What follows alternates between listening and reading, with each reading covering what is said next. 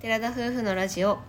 テララジおはようございますおはようございます12月5日金曜日第236回目のテララジです私たちは DIY したハイエースで日本一周中の20代夫婦です旅の様子を YouTube にてアップしていますこの番組では私たちの日常や旅の様子 YouTube の裏話を宮崎弁でてげてげにまったりとお話ししていますはい皆さんお久しぶりです先日は私お休みさせていただきましたはい今回はそんなに大したお話ではないんですけど、うん現在アルバイト生活をしておりまして、夜のまあナイトルーティン的なところをお話しできればなと思います、はいそれぞれ話す感じでいいんでしょうかねそうだねまあ大体一や緒っだけてるどことは一緒だけど時間帯が違ったりすそうだねしたりってところですかね流れとしては一緒だから、まあ、うん一緒なので話していきたいと思います、はい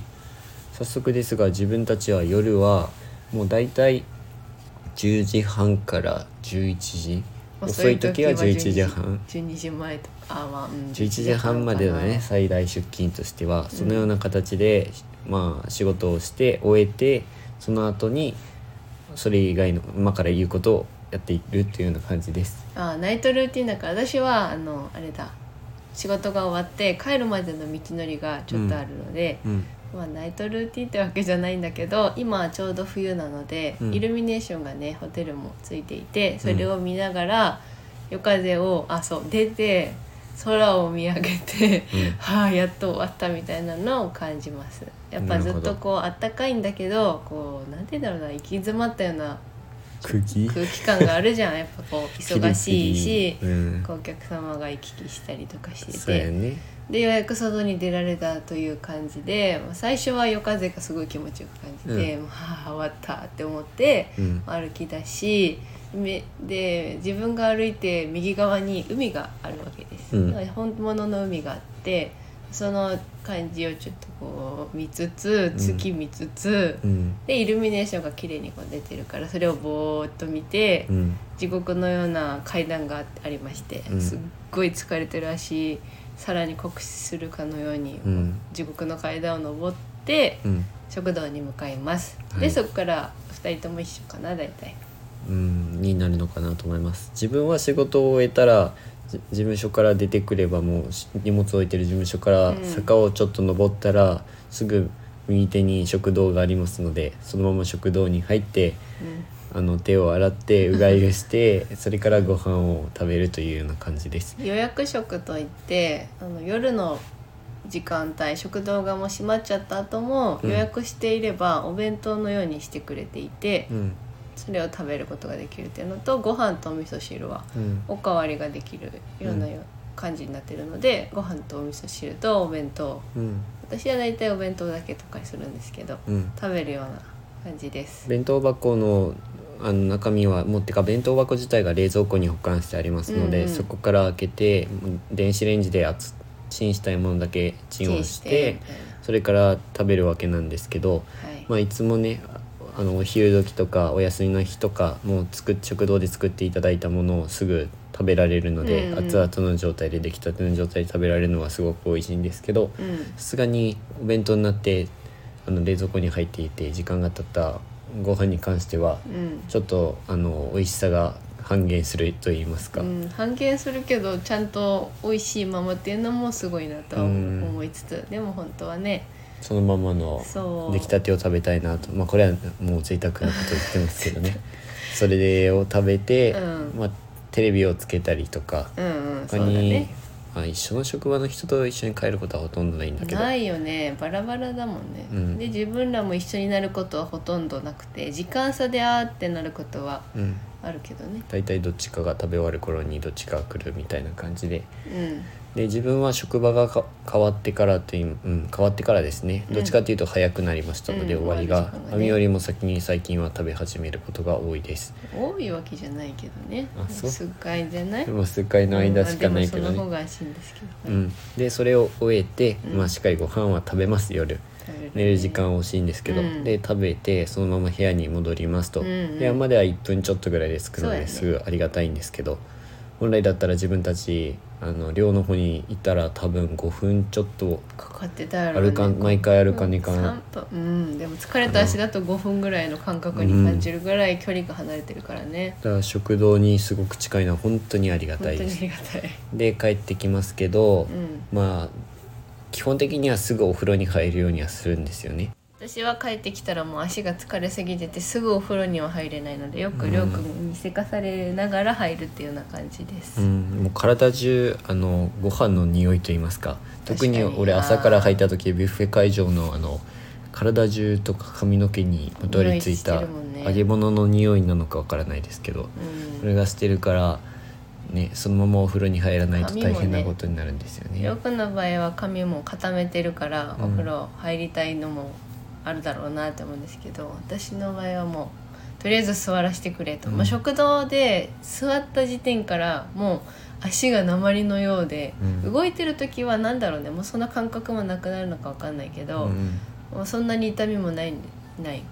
だけど座った瞬間にめっちゃ足が痛いしだるいしって感じで帰ってきたらもう畳に座り込んでもううわーっていう感じの時間を過ごして、まあ、ぼちぼち入ってます。大体の場合自分靴下を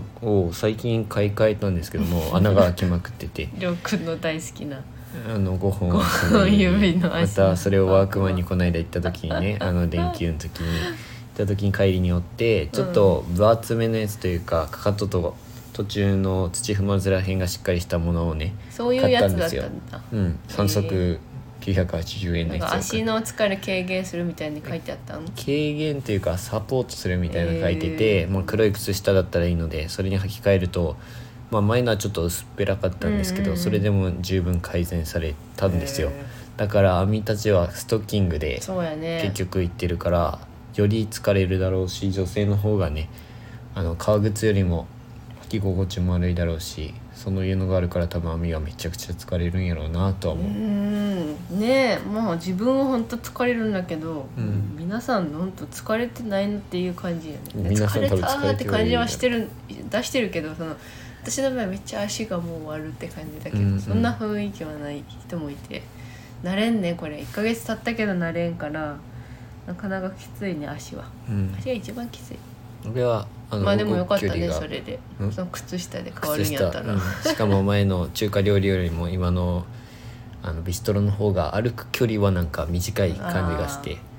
あそれもあるのかなとは思う靴下とかストッキングめっちゃ擦れるもんね、うんストッキングすぐ伝染してるしりょうくんもすぐ穴ほけてるもんねうんめっちゃ穴かかとほげやすくてかかととか、うんほんと土踏まずというか土踏まずとかかじゃとなくてよりも上母子球、違うなんて言えばいいんだこ れ子宮じゃない、あの指じゃなくてその手前に出っ張ったとこ皆さんありますよね、はいはい地面に接着する、 うんそこが穴が開きやすい状況ですでまあそれはちょっと話それましたけど、はい